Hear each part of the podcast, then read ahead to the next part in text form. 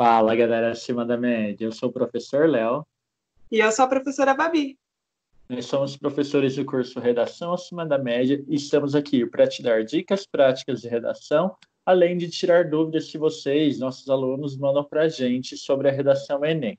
Beleza? Se você ainda não conhece o nosso canal, é, gostaríamos de pedir que você é, curta esse vídeo e que se inscreva agora mesmo para não perder mais nenhum conteúdo como esse beleza? Então se inscreva agora mesmo para não perder mais nada. É, gostaríamos de pedir também que você siga a gente lá nas nossas páginas, no nosso Instagram, que é Professores Léo e Babi, igual ao Facebook, que também é Professores Léo e Babi. Exatamente. E lá na, nessas páginas, principalmente no Instagram, a gente está interagindo com vocês constantemente, tá bom? Se tiverem dúvidas, Além de deixar aqui nos comentários, quem preferir deixar as dúvidas aqui nos comentários, também pode mandar lá para a gente no direct do Instagram, que a gente vai responder e também trazer aqui para o podcast para responder aqui para geral, né? Para que outras pessoas que tenham a mesma dúvida também é, possam ser beneficiadas. Beleza? Agora, se você quer é, receber conteúdos exclusivos que a gente não posta em nenhuma rede, só naquele lugar, a gente tem um canal, um, um grupo fechado no Telegram. É um grupo exclusivo que a gente posta conteúdos exclusivos também. E se você quer fazer parte desse grupo, basta clicar aqui na descrição que eu vou deixar o link lá. Aí você faz parte do nosso grupo. Nesse grupo a gente posta conteúdos semanais sobre redação Enem, além de abrir o grupo uma vez por semana para tirar dúvida é, de vocês. Ok? Então é isso, né, Babi? É isso. Alguma observação? Não, bora começar? Vamos lá, então. É, eu separei sete perguntas aqui que mandaram para a gente sobre a redação Enem, né? E a primeira delas é: posso colocar minha redação é, em minha redação, né? Mais de uma notícia publicada pela mídia? Poder, você pode, né? É, você não tem nada que te impeça disso. Mas o legal é que você tenha uma variedade, né? De repertórios no seu texto, uma, uma variedade, então, entre citação, entre dado estatístico, entre diversos repertórios. Então, é legal que você varie então, é, prefira uma notícia. E outra coisa muito importante em relação à notícia é lembrar que esse gênero, né, a notícia, ela tem um prazo de validade muito curto. Então, é, você fala que você quer usar uma notícia no seu texto, mas pode ser que essa notícia já esteja desatualizada, esse dado dessa notícia que você quer usar já esteja desatualizado. Aí já não vai fazer sentido e você vai estar colocando informação errada. Por exemplo, eu não posso pegar uma notícia do início da pandemia e usar agora, como se fosse verdade, porque já não é, né? Muita coisa mudou. Desde do, início de março até agora, muita coisa mudou. Então, eu não posso pegar uma notícia de lá, por exemplo, a notícia do primeiro caso de falecimento aqui no Brasil, né? A primeira morte por coronavírus. Eu não posso falar que é, a primeira morte foi agora, ou então que a gente só tem uma morte agora, que a gente não tem. Então, é só um exemplo para a gente lembrar que o prazo de validade de notícias é muito curto, muito curto. Então, é, tomar cuidado, principalmente com o, a chance disso se tornar uma fake news, né? Uma notícia falsa. Sim, com certeza. Essa observação é muito importante, né, Babi? É, hum. O pessoal precisa se atentar se a notícia que ela vai usar ali naquele momento de fato está atualizada ou se ao menos cabe no contexto que ela está usando a notícia, né, para defender ali o ponto de vista dela. Tem que ficar muito atento nesse detalhe. Exatamente. A, a segunda pergunta que mandaram aqui, Babi, é: Estou no segundo semestre de enfermagem pelo ProUni. Posso tentar me inscrever agora no Enem novamente para medicina? Então, pelo que eu saiba do ProUni, né, eu não sou especialista em ProUni, mas pelo que eu sei dele, você pode pedir transferência entre cursos. Então, você vai na outra universidade, é, que também aceita o ProUni, e, na, e na sua universidade também, dá essa conversada para fazer essa transferência é, entre cursos, para a mesma modalidade. Então, se você tem bolsa parcial, bolsa parcial na outra universidade também. Pelo que eu saiba, tem como você fazer isso. Eu não sei se você precisa ver a sua nota de corte, provavelmente, né? Acho que você precisa ter uma nota de corte autossuficiente nesse Enem que você prestou para entrar na faculdade de medicina. Agora, se a sua dúvida é se você pode prestar o Enem de novo, sim, você pode. Você pode, você não concluiu o curso, né? A gente tem que lembrar que o ProUni, é, se você já tem graduação, você não pode pegar de novo o ProUni, só em casos específicos, eu acho. Acho que se você é professor do Estado, alguma coisa assim. Mas se você não conseguir transferência nesse mesmo, nessa mesma chamada sua, né, desse mesmo edital, vamos chamar assim, do Enem, você pode prestar o Enem de novo, não tem problema. Sim. Imagino, é. imagino que funciona assim. Eu não, eu não sou bolsista para a Uni, eu nunca, eu nunca fui bolsista para a Uni, então eu não sei. É, na real eu também não sou especialista, né? Não, não conheço tanto do ProUni assim para falar. Mas eu, eu acho que do meu ponto é esse, né? Que você falou até aí, ok, né, Babi? É prestar de novo, já que ela não se formou, ok. Agora, a questão da transferência, de fato, eu acho que tem aquela questão da equivalência, né? De, é. de pontuação. O curso que ela, que ela escolher para transferir tem que estar equivalente com a pontuação que ela fez no, no, Enem anterior, né? Que se ela conseguiu enfermagem, então ela pode transferir para outro curso que seja equivalente à pontuação que ela fez para enfermagem, no caso. Imagino que seja isso. Sim. É, eu também, eu, eu acredito que seja isso, pelo pouco que eu já ouvi ali pela Unicamp, o pessoal conversando. Né? É. Agora, é, é isso. Agora, é. com relação a fazer de novo. Não tem problema, pode fazer de é. novo. Mas também ela, ela perguntou se ela podia faz, é, se inscrever, né? Mas já não tem mais como se inscrever para o Enem desse ano. Não, desse ano não. É, então, ah. acho que a dúvida dela era só se podia fazer de novo, né? Não sei, eu acho que ela, não sei se ela já se inscreveu ou uhum. se ela, é, ou se ela não se inscreveu por medo, né? De, é. ah, será que eu posso, que eu não posso? Então agora uhum. ela sabendo que ela pode se inscrever de novo, pode ser que ela se inscreva para o próximo. Sim. Aí ela faz para medicina, como ela quer. Sim. E eu não sei se a gente pode divulgar nome, né? Então não vou falar, mas boa sorte para boa sorte. Faça o vestibular, né? Para medicina. Vai dar tudo certo. Vai. É, vamos lá, terceira pergunta, Babi. Sei que existem, é, que existe a estratégia de dividir a redação em partes e assim começar a fazer a redação, né? Poderia me explicar esse passo a passo que divide a redação em partes? Então, o que a pessoa está falando aí é o projeto de texto, né? Antes da gente iniciar um, um, te, um, o nosso texto, né, a nossa redação, a gente precisa fazer um projeto desse texto. A gente já falou disso em alguns podcasts anteriores, a gente falou Sim. várias semanas seguidas, né? É, mas o projeto de texto basicamente é um esqueleto do seu texto, não é um resumo, não, é, você não vai fazer um resumo do seu texto, você vai esquematizar, de preferência, eu prefiro em tópicos, né? É, o que você vai colocar no seu texto. E aí você vai levar em consideração a macroestrutura, então essas grandes partes que a gente é, é, a gente chama, né, mas é do texto também, né, introdução, desenvolvimento e conclusão, essas grandes partes. E dentro dessas grandes partes da macroestrutura, você vai é, é, planejar a sua microestrutura. Então, cada uma das partes dessa microestrutura que você vai, você não pode deixar de colocar dentro do seu texto. Então, é basicamente isso. Você, antes de fazer o seu texto, você tem que fazer um projeto de texto que leve em consideração tanto a macroestrutura quanto a microestrutura da redação, para não deixar faltar nada. Né? A gente tem que pensar em, em, no geral, e o geral precisa que tudo esteja ali dentro. Todas as partes. Sim, com certeza. Perfeito. É, a primeira coisa que eu pensei na hora também foi a, a resposta que você acabou de dar.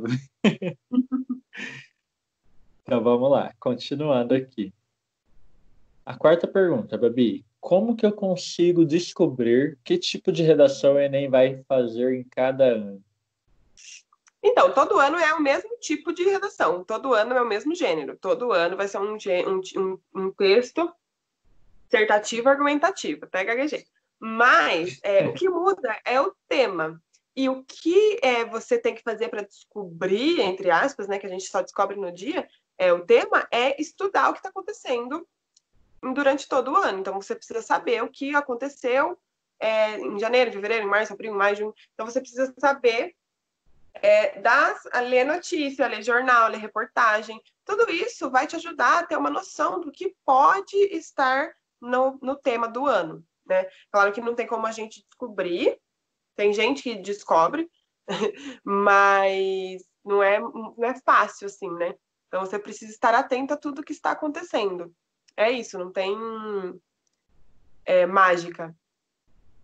Aí tem aquela coisa que nem você falou, né, Babi? Tem gente que descobre. Agora, assim, descobrir no chute é uma coisa. Descobrir porque ficou ali, fez, usou de algum meio específico para descobrir de forma certeira, aí é ilegal, né? Já... É, não. Tem o jeito, tem, tem quando vaza, né? Tem quem chuta e tem quem ficou tão atento o ano todo em tudo que aconteceu e, e, e no, no movimento, né? que tem um movimento político, um movimento econômico, esse Sim. movimento social, enfim, do, do nosso país, e essa pessoa tem mais ou menos algumas coisas que ela acha que pode cair. Então, ela vai é, dar ideias mais gerais do, do, que pode do que pode ser o tema, né? Ela, o que pode cair de assunto, de macro, de micro. Então, quem está atento o suficiente, quem está se informando o ano todo, tem mais ou menos uma base de ideias do que pode cair ou não. Sim, com certeza. Eu acho que esse é o ponto central. Falou tudo agora, Babi. A pessoa fica o mais atenta que ela conseguir, o tempo inteiro ligada nos acontecimentos. Lê notícia aqui, reportagem ali, outra notícia ali, o tempo inteiro ligado por dentro de cada movimento individualmente, né? Porque os movimentos têm, têm suas especificidades, né? Suas características individuais e a pessoa está tão, tão ligada nisso o tempo inteiro buscando é, ficar, é, como é que eu posso dizer, informado né, com relação a tudo isso, que no chute ela acaba acertando ou pelo menos passando de raspão. Né? Sim. Isso eu já vi acontecer com aluno meu mesmo, há uns dois anos atrás. Exatamente. Tem muita gente que, que, que dá ideias de chutes, né? Dá ideias do que pode acontecer que são muito certeiras, ou que passam bem perto, ou que falam de uma parte do tema, né? É... Mas é isso, é ficar atento. Com certeza. Continuando aqui, Babi, a próxima pergunta. Onde é melhor para se colocar uma citação? Desenvolvimento ou conclusão? Veja bem, a gente não pode apresentar nada novo na conclusão. A conclusão é um parágrafo é, destinado única e exclusivamente para concluir o seu texto. E na conclusão a gente não apresenta nada novo, nunca, jamais. A gente só o que já foi apresentado. Então, o melhor lugar para colocar uma citação é ou os parágrafos de desenvolvimento ou o parágrafo de introdução na, no parágrafo de conclusão, você não pode colocar nada novo. Na dica de novo. Nada. Tudo que está na conclusão deve só ser, é, ser coisas que for, foram retomadas de antes. Nada de surpreendente, nada de novidade. Tá? Então, é, prefira colocar é, citação, repertórios no desenvolvimento. Se você for retomar algo que você já apresentou, tudo bem. Mas você tem que estar tá retomando e não apresentando. Sim. Perfeito. E na, na introdução é importante colocar isso, né, Babi? Na introdução, dificilmente a gente traz um, um repertório, um, uma citação que seja de cunho mais informativo, digamos assim, algum dado, estatística, essas coisas, né? Geralmente são citações mais literárias. Uhum, sim. Mais filosóficas. Ou culturais, um filme, é. música. Livro. Isso. Livro. Série. Série. então vamos lá. Sexta pergunta, Babi. Os parágrafos de desenvolvimento precisam de fechamento? Então, o fechamento né, dos parágrafos de desenvolvimento é a prova da tese. Então, um bom parágrafo de argumentação, um bom parágrafo de desenvolvimento é aquele que termina provando o que você apresentou como tese. Então, se você deixa em aberto, esse parágrafo não está provando nada. E aí você vai. Você não conseguiu chegar onde você queria com ele. Então, quando você for planejar, né, tanto a macro quanto a microestrutura no projeto de texto, saiba que no final do seu parágrafo de argumento, você tem que é, usar as palavras-chave do tema para aprovar sua tese, né? Ou é, utilizar antes as palavras-chave, mas o, o, importante é que o final, a conclusão, né, entre aspas, do seu parágrafo de argumentação deve ser a prova da sua tese. Sim. Com certeza. Uhum. É, a sétima pergunta, Babi, sétima e última pergunta aqui que mandaram para gente. Posso ser penalizado por colocar o repertório antes do tópico frasal? Não. O, isso, essa penalização não existe. Você pode colocar, não tem problema. O problema é que é, isso vai contra a, a estrutura, né? Porque o tópico frasal, qual que é a, a, a, a ideia do que é tópico frasal? É a primeira frase do seu parágrafo que vai é, sintetizar todo o resto do parágrafo. Né? É, então, seria melhor que você não fizesse o tópico frasal nesse parágrafo, para ficar melhor, né? Porque se, se, o tópico frasal não vem como a primeira frase do parágrafo, já não, já não vai funcionar como tópico frasal. Basicamente, ele deixa de existir, né? Isso, vai ficar prejudicado, né? Então, se, é, a partir do momento que você não começa o seu parágrafo com tópico frasal, você não precisa utilizar ele, você pode fazer de outro jeito, você pode utilizar outras estratégias para escrever esse parágrafo. Sim. Né? É, é isso, com certeza. E a hora que eu acho assim, tipo, não sei se isso é certo, é o meu ponto de vista aqui, né? Eu, Léo, falando. Mas a partir do momento que ele colocar o repertório como no lugar do tópico frasal, a hora que o corretor lê, ele vai ler o repertório como se fosse o tópico frasal. Né? Tipo, pela, pela estrutura, pela cabeça, assim, vai no automático, não é? É, mas ele pode ler assim, mas pode ser que não também, né? Ele não precisa começar com o tópico frasal, ele pode ir do, dessa citação, né, que ele quer usar, para chegar até a prova da tese dele. Aí ele já não vai precisar fazer o tópico frasal mesmo. Ele pode partir da citação e ir até a prova da tese tranquilamente. Não precisa Sim. fazer a, a estratégia do tópico frasal. Verdade, verdade. Pode, ele pode fazer, ele pode fazer desse jeito, não tem problema. Não vai ser penalizado. Você não precisa obrigatoriamente começar o seu parágrafo com tópico frasal. Não tem porquê. Se você quiser utilizar assim, perfeito. Se você não quiser, tudo bem. Pode começar com o seu, seu repertório tranquilo. Perfeito. É isso, Babi. Essas foram as sete perguntas que mandaram para a gente hoje. Uhum. E esperamos que vocês que estão assistindo tenham curtido. Quem curtiu, dá um like aqui para a gente saber, né? Quem não curtiu, pode dar um dislike também, que a gente tem um parâmetro. E compartilhe o vídeo. Quem está ouvindo no Spotify, compartilha também, para que a gente possa alcançar outras pessoas, ajudar outros vestibulandos, né, Babi? E... Comentem aí o que vocês estão achando dessa série, podcasts, é, o que vocês, se vocês gostaram, se vocês não gostaram, se vocês têm ideia de outro tipo de abordagem que vai ajudar vocês, fiquem tranquilos, podem falar, tá tudo bem. Isso aí, verdade. E se tiver mais dúvidas, podem deixar aqui nos comentários ou mandar para a gente no direct do Instagram, beleza? É, também, outra, outra coisa que eu queria falar, deu um branco no momento aqui, né? Eu, eu, é... Respira então, que volta. É, vamos lá. Outra coisa que eu queria falar para vocês é quem tá quem ainda não faz parte do nosso grupo do Telegram e tem interesse em se aprofundar, aprofundar os conhecimentos aí, né? Que se inscreva, como eu falei no início, né? É, é, eu vou deixar o link na descrição, então vocês se inscrevam um pouco o, o quanto antes vocês puderem, porque em breve a gente vai estar tá divulgando novas vagas para o curso Redação Acima da Média. Então, quem tem interesse em dar um passo além, se aprofundar, realmente aprofundar nos conhecimentos e saber fazer uma redação digna de tirar nota mil no Enem, aproveita para fazer parte do grupo do Telegram, porque lá a gente vai divulgar quando abrir as novas vagas. Ok? Uhum. Então é isso, né, Babi? Mais é algum isso. recado? Não, só isso. Então, até mais, gente. Espero que vocês tenham gostado. Um grande abraço a todos e até semana que vem. Tchau, pessoal. Tchau.